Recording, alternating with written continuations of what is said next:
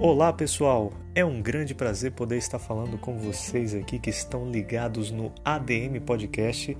Nós trazemos mais um episódio especial para vocês aí com o tema Comunicação eficaz em tempos de crise, tema muito relevante, especialmente para os estudantes de administração. E para esse bate-papo aqui, nós temos a professora Marília Martins, que é psicóloga e professora da UNEB Campus 18, e também a jornalista Evelyn Lorena Moura, que é a nossa convidada. Então fique com esse episódio e um bom aprendizado para vocês. A nossa temática hoje é comunicação eficaz em tempos de crise. É, nós fizemos uma, uma, uma enquete com um número limitado de empresas, porque não tivemos né, muito, muito tempo hábil para tal, mas participaram pelo menos 50 empresas e algumas pessoas também da população. Fizemos uma enquete separada para saber o que é que é crise para eles em nível de comunicação nesse período de pandemia. E antes da gente ver um pouquinho sobre as palavras que surgiram relativas a essa questão da crise na comunicação, é, nós gostaríamos de falar que a comunicação é uma competência essencial para a formação para manutenção e também para permanência de vínculos. Né? Nós não podemos é, dissociar a comunicação desses processos, é, seja no nível organizacional, seja no nível intrafamiliar e seja mesmo no nível de mídia, né, das mídias, no nível midiático. A comunicação ela precisa ser é, trabalhada, precisa ser é, burilada para que se alcance realmente o objetivo dela. Então, a comunicação eficaz, na verdade, é justamente aquele, aquela comunicação que alcança o objetivo que pretende alcançar. No universo organizacional, no meio intrafamiliar, nas relações interpessoais, independente do meio e até mesmo na mídia, né, nas mídias é, televisivas, eletrônicas, é, nós sabemos que ela precisa ser é, eficaz e para que alcance o seu objetivo. É, é importante também a gente trabalhar alguns pontos. Né? Eu, vou, eu vou partir agora para ah, os resultados do enquete, né? para que vocês vejam quais foram as palavras né? que os representantes de empresas e também as pessoas, algumas pessoas é, no nosso grupo social, nas nossas comunidades, é, trouxeram para nós, para que nós sintamos o que é crise, como tem sido essa crise para essas pessoas. Houve semelhanças né, nas palavras pronunciadas. Uma, uma primeira palavra né, que surgiu, que se, destacou em maior quantidade, foi o excesso de informações. Ou seja, em meio à crise, a, a quantidade de informações tem feito parte desse momento conturbado para esses universos diferenciados. Né? A falta de clareza na, na, na, na, comunicação, a incompreensão, a confusão, a questão da distância como um fator é, também dificultador, a, o medo de se expressar, a ausência né, do, do, contato físico como algo também que é, é problemático, os ruídos na comunicação, a dupla interpretação, a margem né, da, da linguagem muitas vezes escrita, trazer a, a, a, possibilidade de diversas interpretações, a ausência de informações também, porque às vezes nós somos tão bombardeados com tanta, né, com excesso de informação que nós já temos pouco. Então, ah, o que fica da informação muitas vezes pode ser escasso. Né? Os excessos de informações de fake news também surgiu né, no, no, como resultado de enquete. É, o silêncio por parte de muitas pessoas. Silêncio também fala, nós não podemos é, ignorar isso. É, as preocupações com as pessoas envolvidas nos processos de comunicação, né? as, as muitas dificuldades, o cansaço, as falhas de comunicação mensagens incompletas, ruídos na comunicação também, como já falamos, né? A própria falta da comunicação assertiva, ou seja, é, mudanças de informação, ora vem uma, uma informação, logo em seguida vem outra, muitas vezes contraditória. A dificuldade de adaptação às novas tecnologias também surgiram nesse enquete. É, a, a, angústia das pessoas né, em não poder escutar as outras é, o entendimento falho, a, o cuidado com as palavras.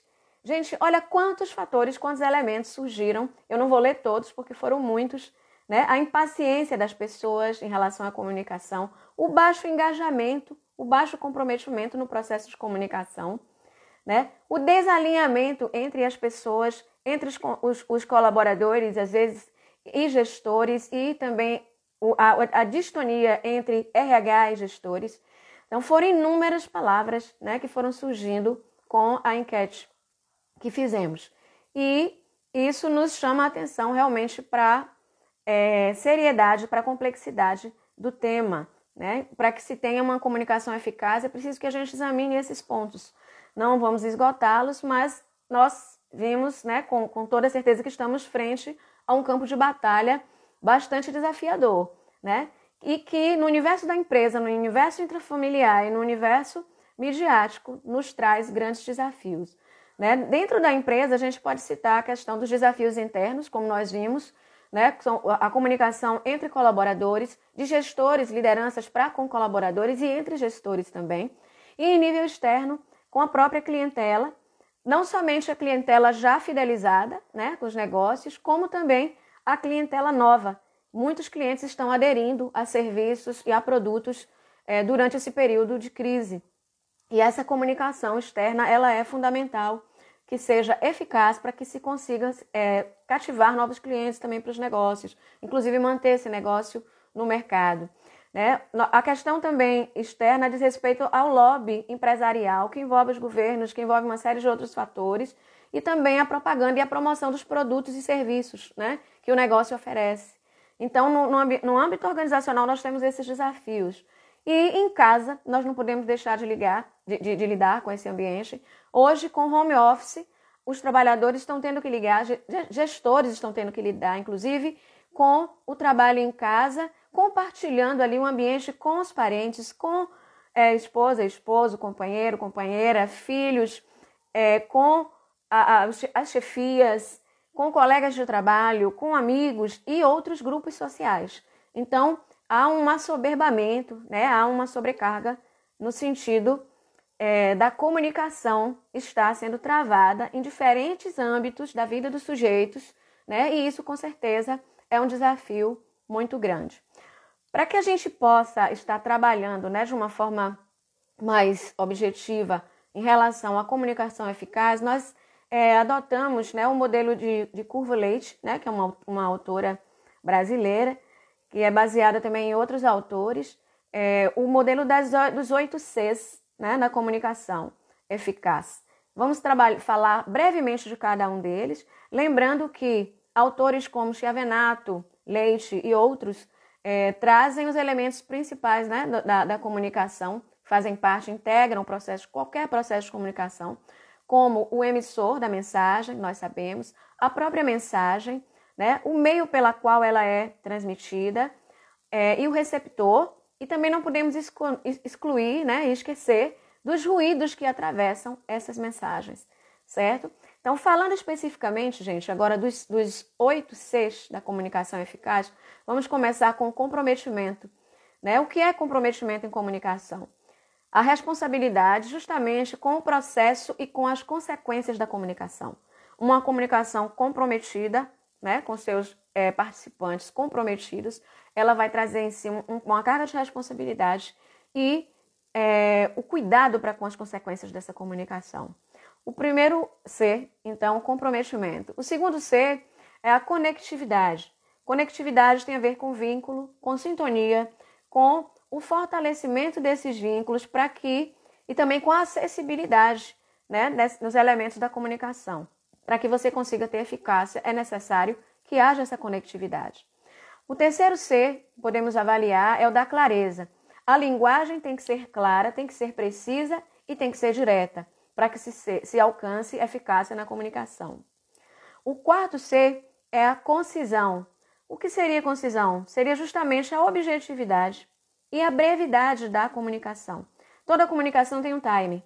Se a gente ultrapassa, se a gente exagera, se a gente também fala de menos, a gente não se faz entender. Então é importante para todos os, os, os, três universos que estamos trabalhando, seja na mídia, seja nas organizações ou no universo intrafamiliar, que haja essa concisão na, na comunicação. Então, comprometimento, conectividade, clareza, concisão, quatro elementos.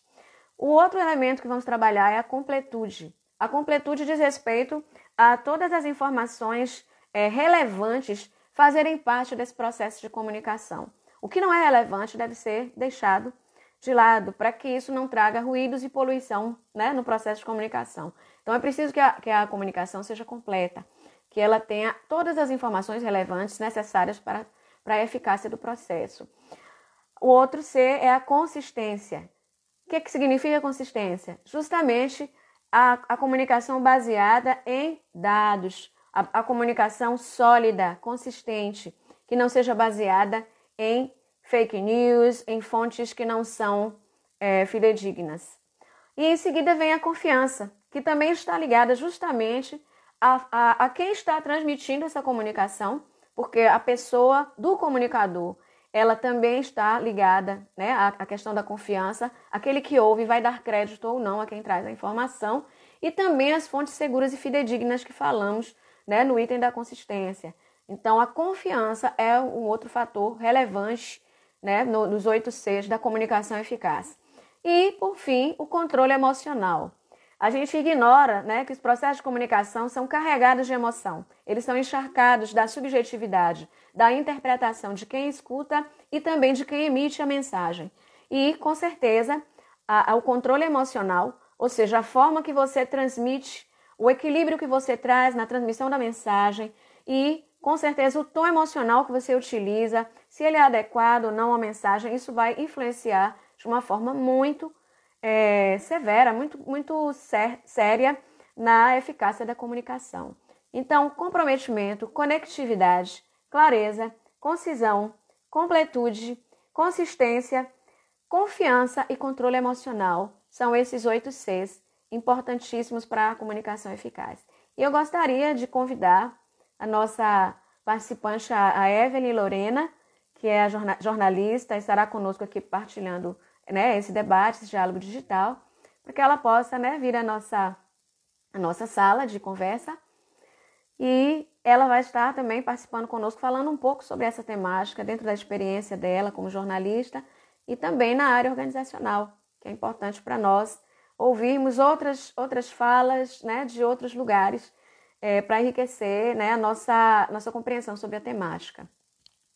Ah, é, já está presente a Evelyn?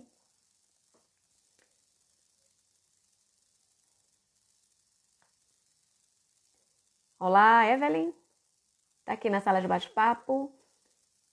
Tem que pedir o convite.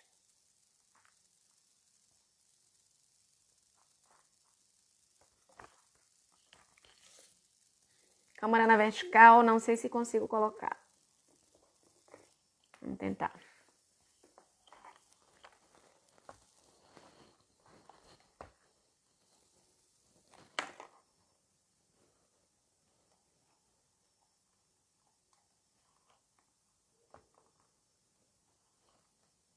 Ok.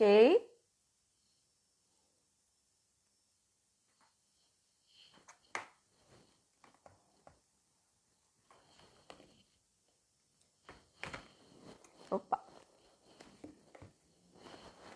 Desculpem. A Evelyn já solicitou a entrada?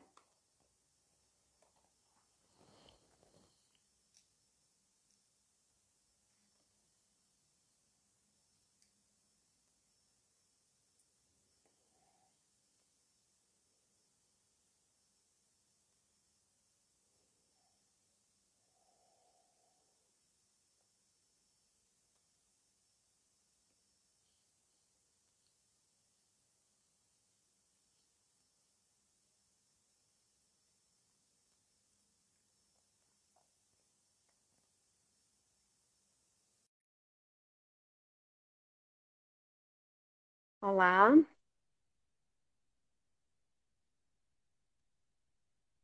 olá, Evelyn. Olá, deixa eu ajeitar aqui Bem-vinda. Estou Obrigada. aqui ainda ajustando a câmera aqui na vertical que as pessoas pediram. É, meu som tá bom? E minha visão? Acredito que sim. Estou te ouvindo bem. Ah, então tá bom. Eu tava te ouvindo também desde o início.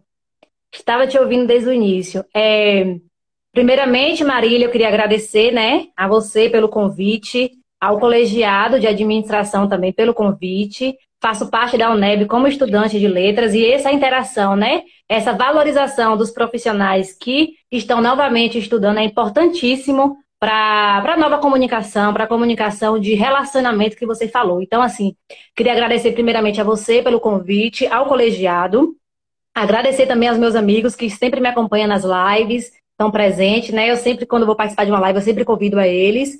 E dizer que esse tema é um tema que me pertence, é um tema que eu estudo, é um tema que, né, que eu faço parte, já trabalhei. É, atualmente não trabalho tanto com o CLT, mas enfim, é um tema que eu gosto muito de falar. É, Para o pessoal me conhecer, saber mais ou menos de onde eu falo, eu sou formada em jornalismo pela Universidade Federal do Recôncavo da Bahia, que é o UFRB, né? E também tenho um MBA em comunicação empresarial pela Faculdade Anísio Teixeira de Feira de Santana. E atuei profissionalmente como setor como analista de comunicação em uma empresa lá em Salvador, que era uma empresa de gestão de condomínio classe A, né? E eu era responsável pelo setor de comunicação, ou seja, eu buscava a.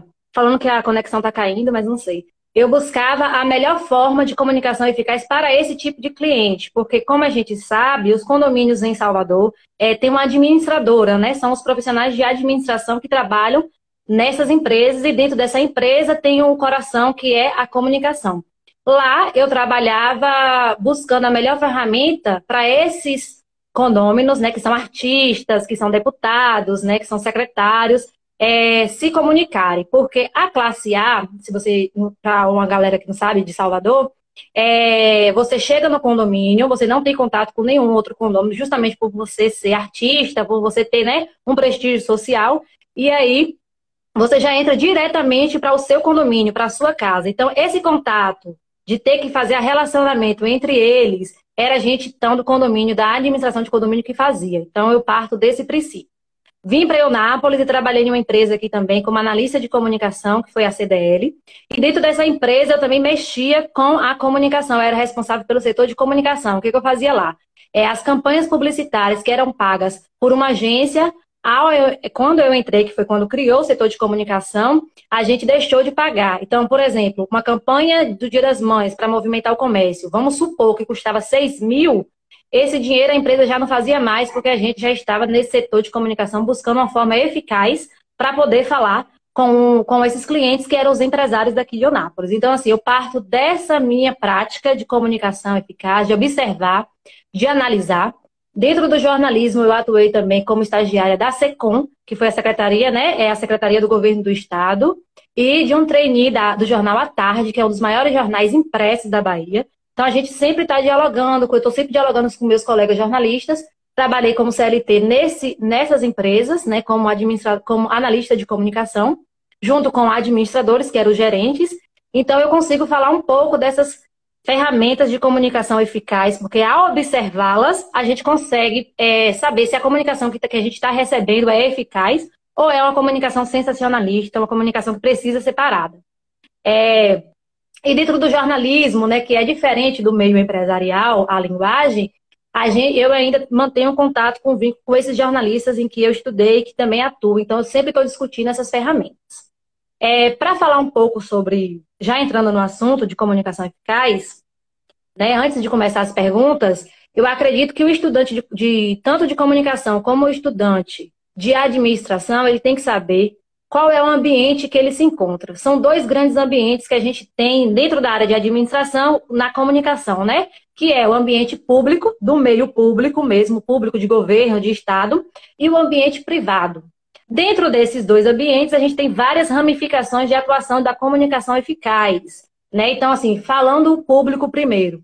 Nós temos dentro do público e analisando é, o que eu vou trazer para a gente analisar, para entender como que se torna uma, uma comunicação eficaz, que é aquilo que você falou. Comunicação eficaz é quando você fala e modifica o comportamento do seu leitor, do seu comprador, do seu cliente. Se você só fala, você apenas está fazendo uma comunicação simples. Mas se você fala e modifica aquele comportamento para uma compra, para um comportamento social, para uma aceitação de uma, de uma ideia aí você faz uma comunicação eficaz dentro da área de jornalismo e dentro da área de, da comunicação na empresa, né? Então, assim, dentro da área de jornalismo, a gente vai criar narrativas, escolher palavras, escolher história para ser contada, para que modifique o, o, comportamento de acordo com o que eu penso, o que a empresa jornalística pensa. E dentro da, da corporação né, empresarial, de administração, a gente vai tentar vender ou a ideia ou o produto. É, essa, é isso que a gente vai falar assim, essa comunicação foi eficaz.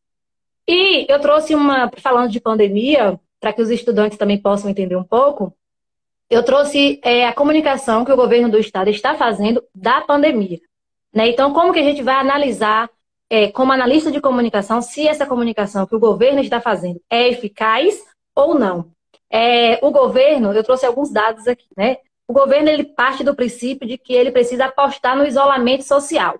Então, assim, como analista de comunicação, a gente não tem que saber se está correto ou não. A gente tem que ver os mecanismos né, de comunicação que ele utilizou para ver se ele conseguiu receber esse, esse feedback. Então, a gente tem que ser, tirar mais ou menos, é, não consegue tirar tudo, né, mas tirar essa ideologia que a gente já carrega com a gente e perceber esses mecanismos do dia a dia que ele vai utilizar. Então, ele pretende, ele afirma que o isolamento é um enfrentamento. Então, ele precisa trazer as comunicações dele, né, de estatais, dentro de legislação, porque aí vai, como a gente está falando de setor público, a gente vai falar de legislação, porque a comunicação ela não pode ser total, ela vai ser, né, é, restrita em algum momento. E aí, quais são os mecanismos que ele está vindo criando? Então, a gente percebe o seguinte federal, a gente está conseguindo ter muito parâmetro de comunicação para poder falar. Então, assim, o, o, governo do estado que é mais próximo a gente e a gente está recebendo melhor essa comunicação vinda dele.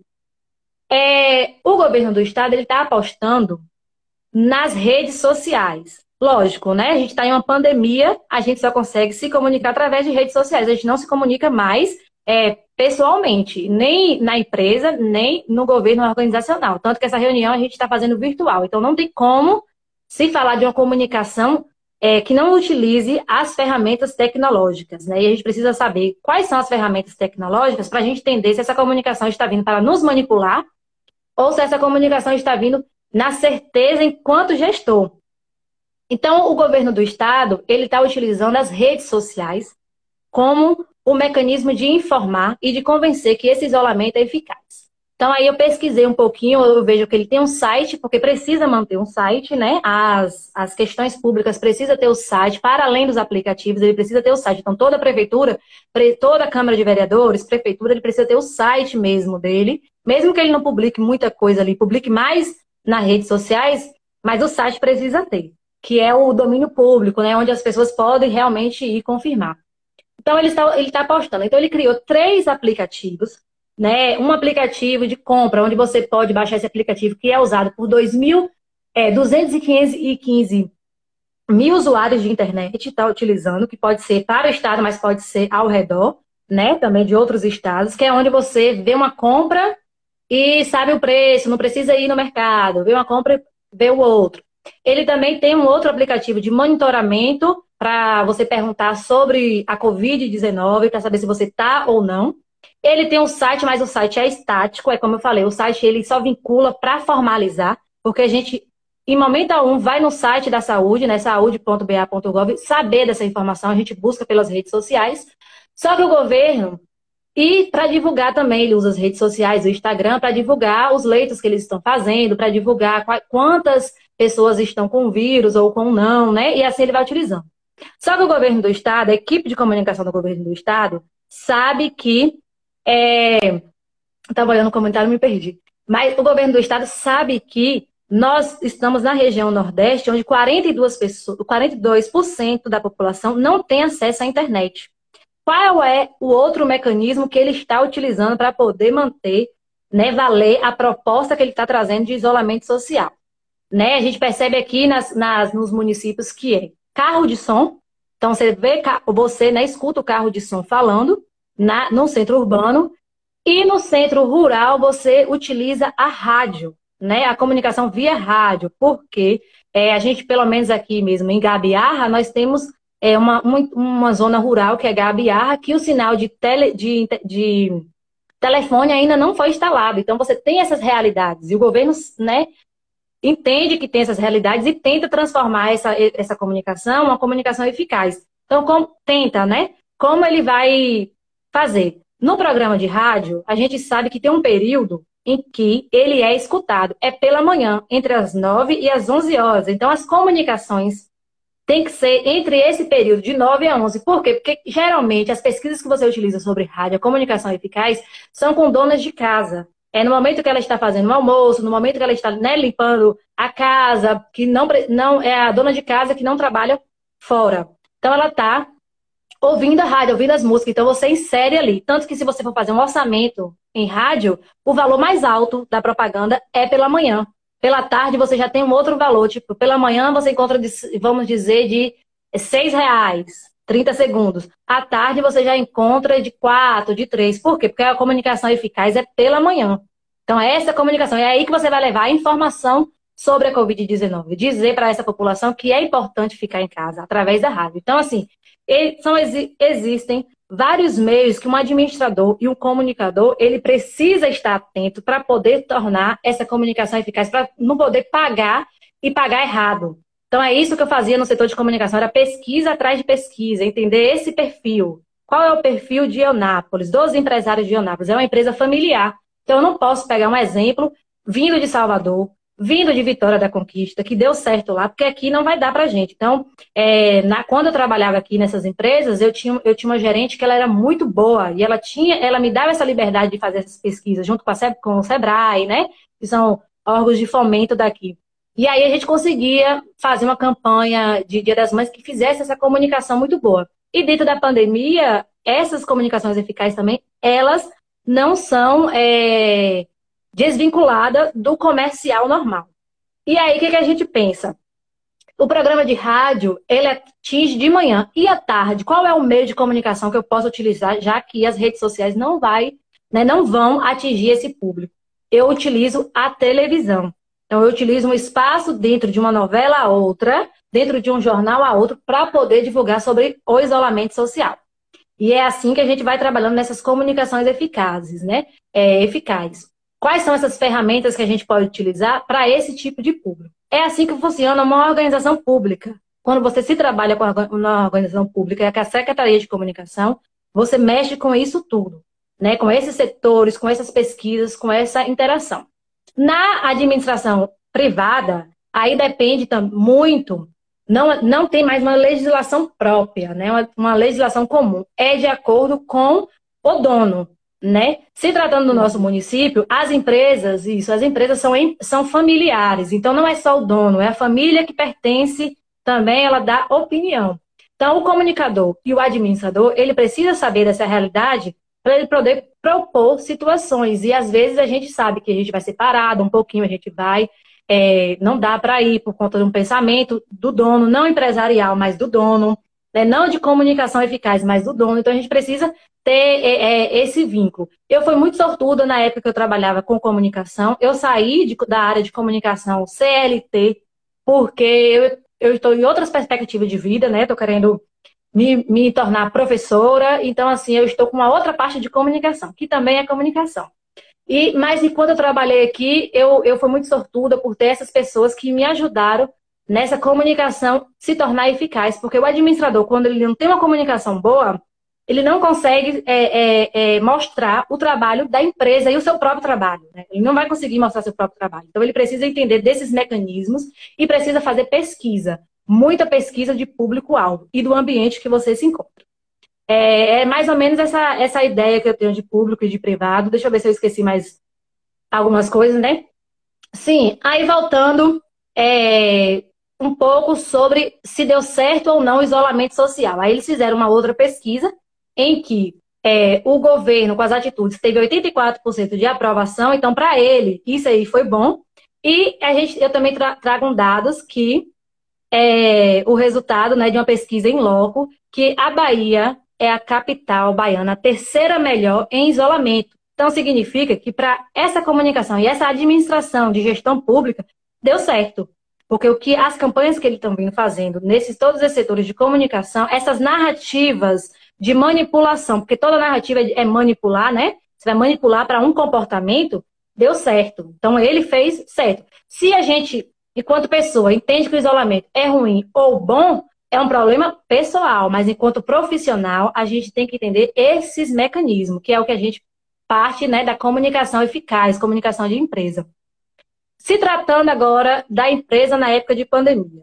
Eu fui em Eunápolis comprar um, um elástico em um armarinho que ele sempre foi tradicional, que ele nunca teve é, um vínculo com o cliente por meio digital. Era pegar na mão, era abraçar, era trocar mesmo dinheiro. E eu encontro lá assim, via WhatsApp. Então ele tem três semanas via WhatsApp, ou seja, a fala dele teve que mudar.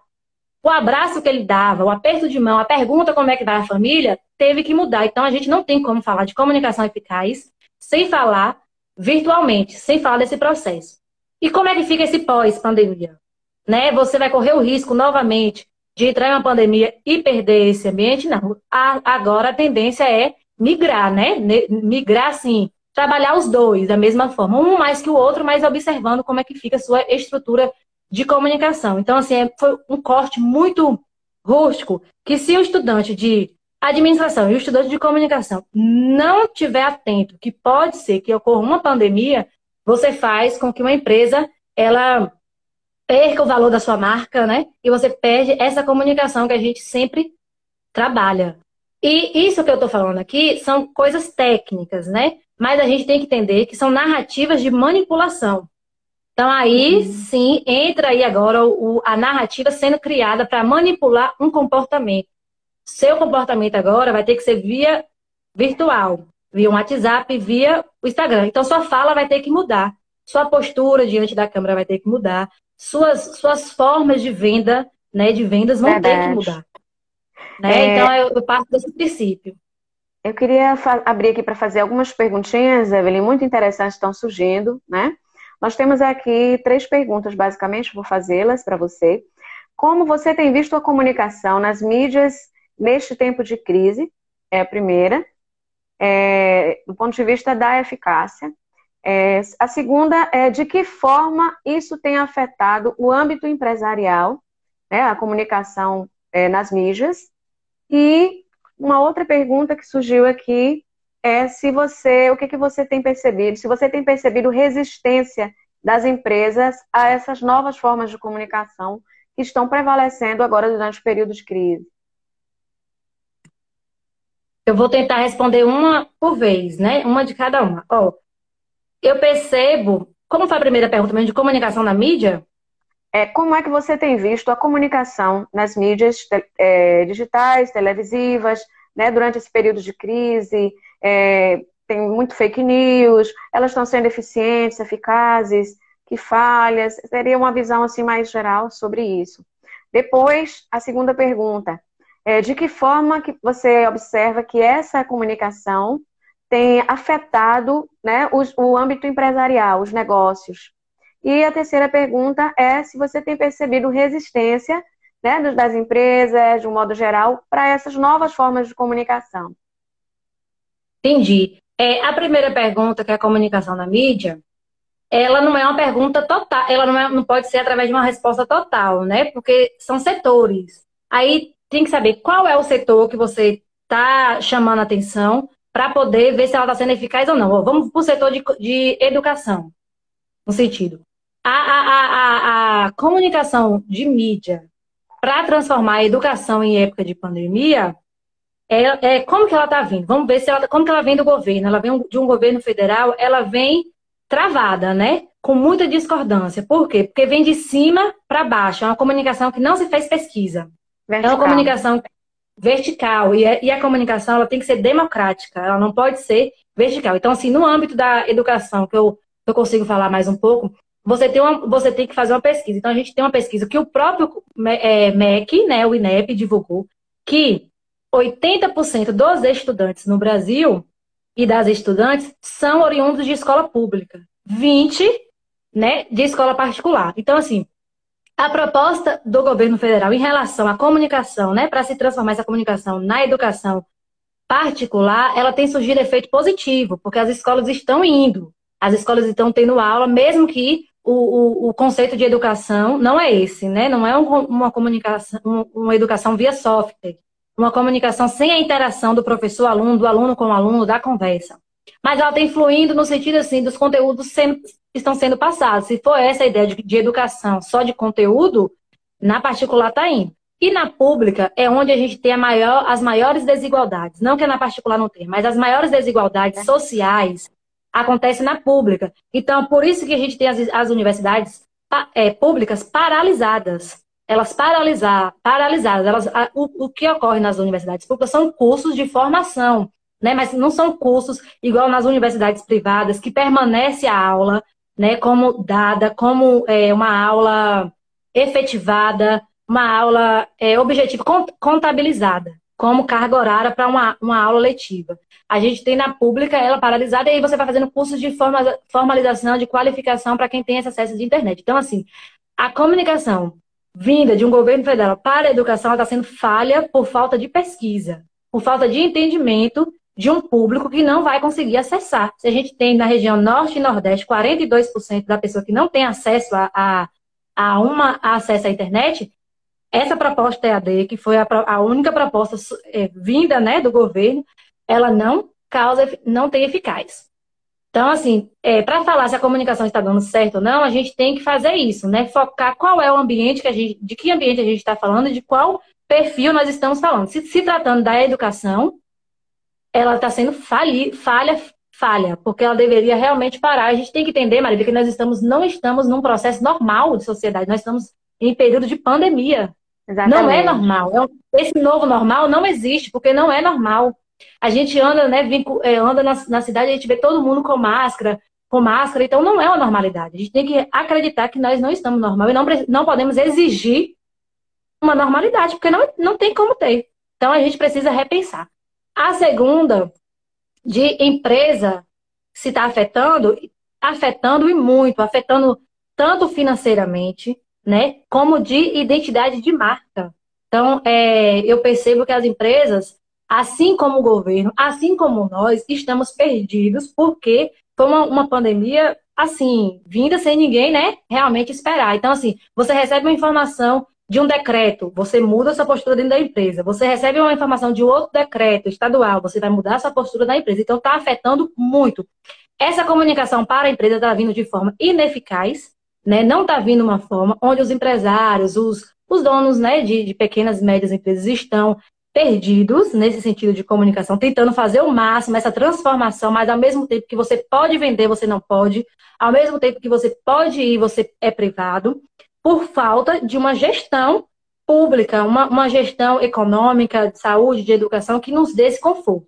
É natural esse desconforto em época de pandemia? É natural, né? Porque é uma realidade nova. Mas não tão devastadora como está vindo ser. A gente está. É, as, as empresas, os comunicadores, os jornalistas, uma hora dá uma informação, outra hora tem que voltar, uma hora dá uma informação, outra hora tem que voltar. Está muito claro isso, né? Está muito claro. E a terceira é a resistência das novas formas de comunicação. Olha, a pessoa que trabalha com comunicação na empresa, ela tem que estar ciente do seguinte, que se a empresa ela perde cliente e ela perde financeiro, o primeiro setor que vai embora é o de comunicação. Ele é, é a primeira equipe que vai ser demitida é a comunicação, porque falta o entendimento de que de, desse processo de comunicação da empresa se comunicar com o seu cliente, que a gente pertence a, a, a uma a uma sociedade que é uma sociedade ainda é, tradicional, agrária. Então, para você mudar esse processo de comunicação, para você fazer com que o armarinho ali comece a vender via WhatsApp, via Instagram, só através de uma pandemia. Porque se não ocorresse isso, ele não venderia. Então, é normal essa resistência e a gente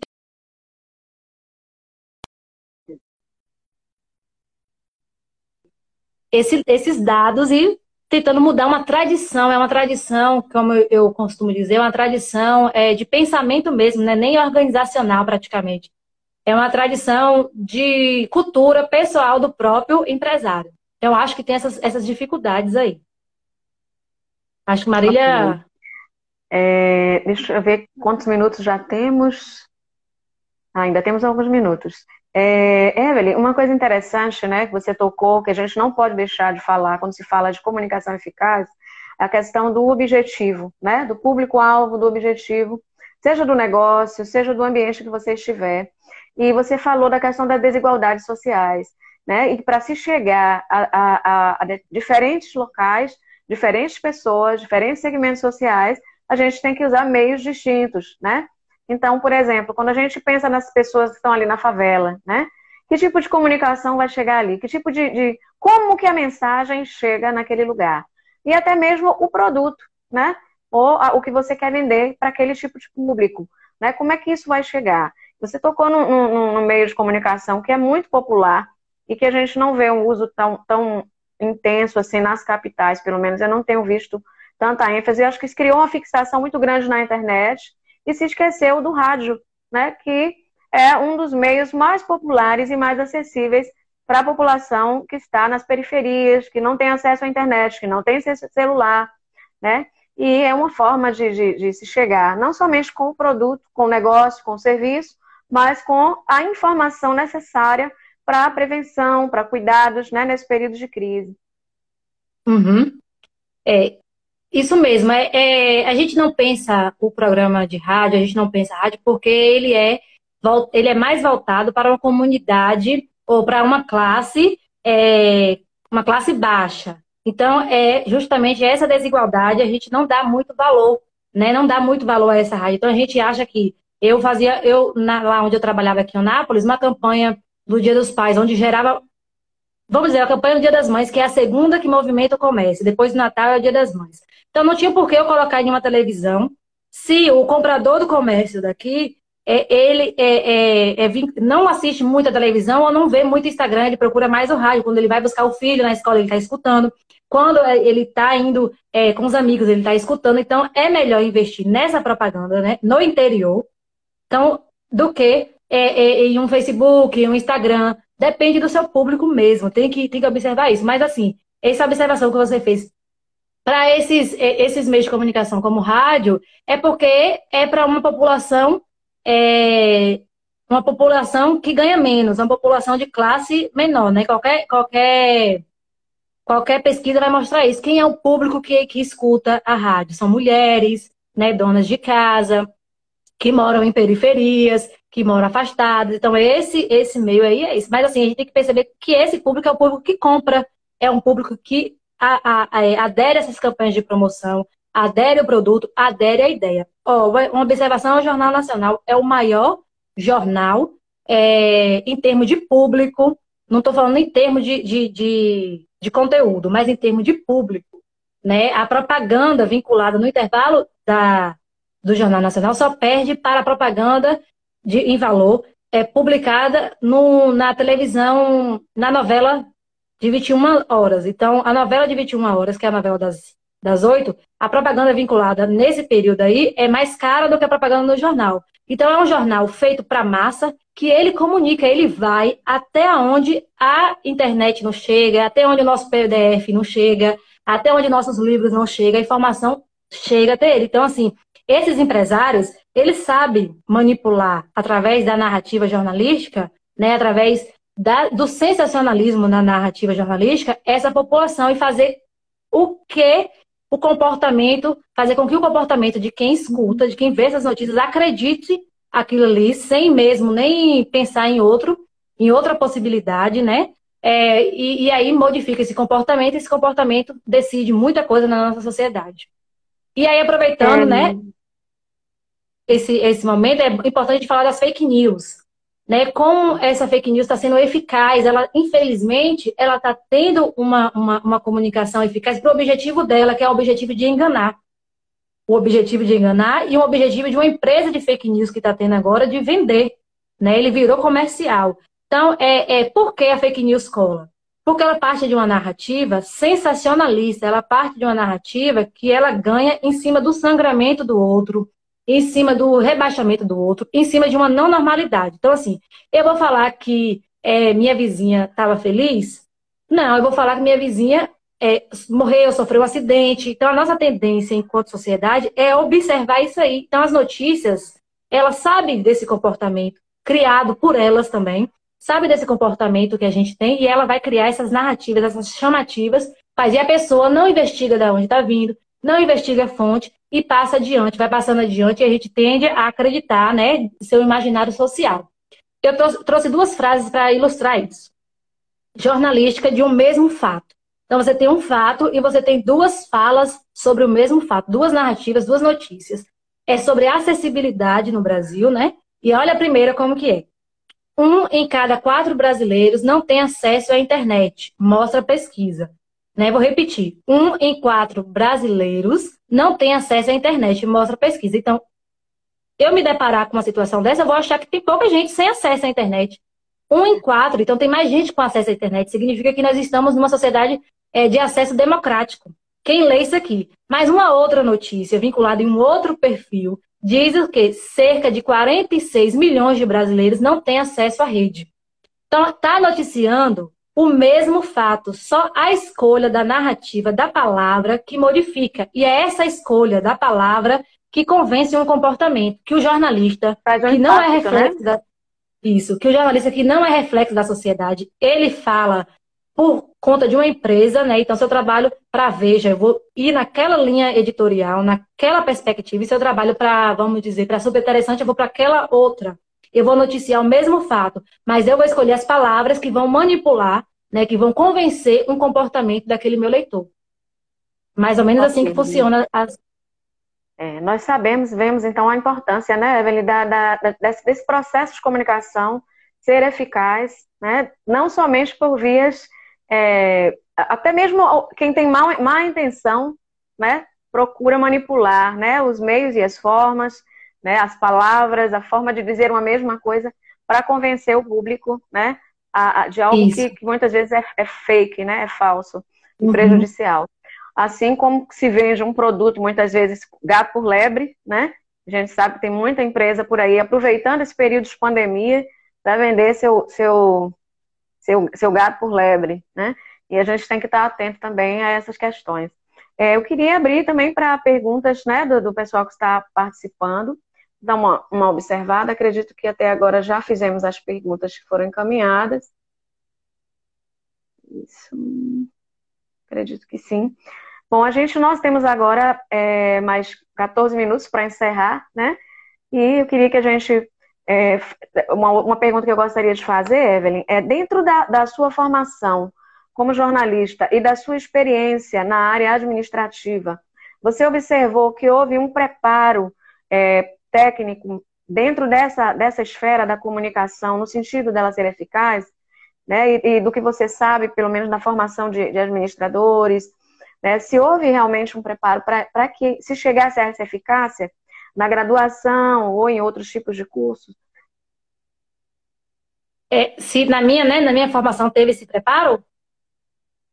Isso? Sim, na sua formação, Sim, ou gente... se você acredita que na formação da, da administração tem havido um, um preparo técnico na formação para uma comunicação eficaz? Eu acredito que sim. Olha, minha formação enquanto jornalista, ela foi voltada realmente para uma comunicação empresarial, né? E nessa comunicação empresarial, a gente aprende como manipular. A palavra manipular, ela soa com um, um tom pesado. Mas tudo que você faz dentro de uma empresa é para manipular um comportamento. É para você moldar esse comportamento a, a, uma venda, a um comportamento de ideia. Então a gente também tem que tirar esse peso da palavra manipulação. Porque vai manipular, não é nada isento. Você trabalha para uma empresa para vender, vamos dizer, um parafuso. Você vai ter que manipular aquele comprador para aquele cliente para poder comprar esse parafuso. Então é normal isso, né? essa manipulação. A gente só tem que entender com, quando ela está querendo causar um estrago. Mas manipulação para marketing, ela é fundamental, é a base, né? Você manipular aquilo ali para poder conseguir vender. E é normal, a gente tem que aceitar isso. Então, minha formação foi muito eficaz. Quando eu chego nas empresas, os, as gerentes que eu trabalhei e os meus gerentes, eles são formados em administração, as que eu trabalhei, e foi ali que eu aprendi mesmo é, é, sobre esse traquejo, porque eu vinha só com uma formação de comunicação, de tecnologia, de como utilizar, de como pesquisar. Mas assim, eu tive um aparato fundamental, então por isso que eu acho que, é, que teve sim é, é, essas, essas pessoas que estão à frente, né, nessas duas empresas que eu trabalhei. Não sei se aqui em Anápolis ocorre isso, porque aqui em Anápolis é o próprio dono, né, que administra. Mas é. quando tem um administrador, quando tem um administrador, a gente, toda a equipe sente realmente essa confiança de que o trabalho que ele, que ele fez na faculdade foi eficaz, porque eu tive as experiências incríveis com dois administradores. Uma foi uma administradora e outra um administrador que me ensinou muita coisa que a minha faculdade de jornalismo não me ensinou em termos de comunicação. Então, assim, a pessoa que vem formada na área de administração e que trabalha enquanto administrador, eu acredito que é soma com qualquer outra profissão que esteja trabalhando, porque eu acho que tem sim um preparo eficaz. Só não é... tem um preparo eficaz interrompido por alguém. Uhum. Bom, nós já estamos nos nossos últimos 10 minutos né, de live e é, vou fazer a pergunta aqui do Pedro, que ele lançou aqui para nós, e a gente vai fazer em seguida as considerações finais para encerrarmos a live de hoje. É, a pergunta do Pedro é: quanto à cidade de Eunápolis, a comunicação em nível municipal tem se mostrado eficiente? Há algum caminho não explorado? Olha, é igual eu estou falando, né? Qual ambiente? Se for um ambiente é, de, de governo, é, a gente, é, se for um ambiente governamental, eu percebo que há falha, a falha é imensa, porque as únicas formas que eu estou, eu, enquanto pessoa, estou recebendo a informação sobre a pandemia, né, se fosse o caso, é através de redes sociais. E a gente sabe que é, em Onápolis a maioria não acessa, a gente tem uma grande maioria, igual eu falei, nós temos um município distrito, no distrito aqui de Gabiarra que tem 1.500, é, a população é de 1.500 pessoas. Lá não tem uma, uma rede né, para linha de celular, linha telefônica, claro, essas linhas assim. Então, como que é que está fazendo chegar lá se a distribuição está vindo só através de redes sociais? O que, é que esse público está chegando? Por mais que a internet chegue, mas chega de forma, não chega de forma eficaz.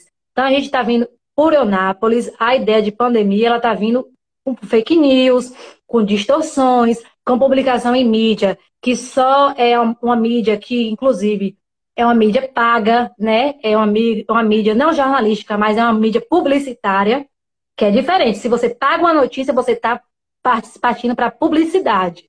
Mas se a notícia tem relevância social e você não paga por ela, aí sim a gente chama de jornalismo.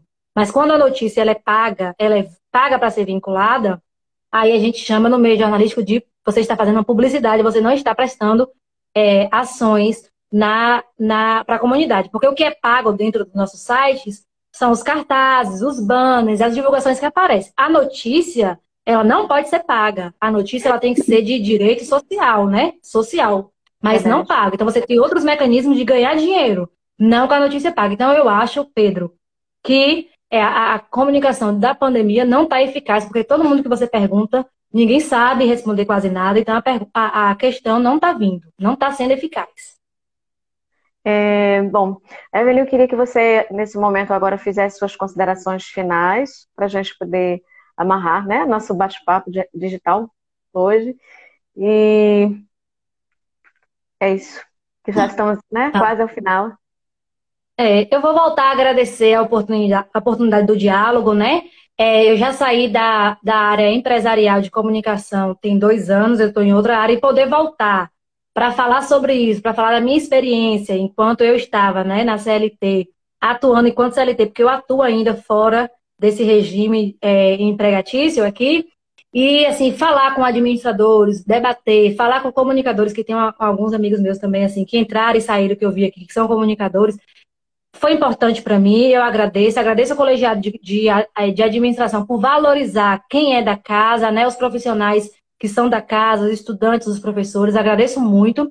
É, obrigado por essa oportunidade do diálogo, porque o que a gente precisa hoje, né, de uma comunicação, é uma comunicação com diálogo, que ela seja democrática. Então, eu só tenho a agradecer a todos os meus amigos que estão aqui é, colocando Parabéns, excelente, Silvia, Nária, que sempre me acompanha nas lives. Agradecer muito queridas. mesmo. Agradecer por essa oportunidade, por esse curso, né? Não estão parando é, mediante a pandemia, estão tentando fazer uma, uma comunicação realmente eficaz.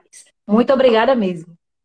Evelyn, nós que agradecemos vocês, né? Convidei você porque acredito que tinha muito a agregar, assim como realmente agregou informação e valor, né, a essa discussão dessa temática.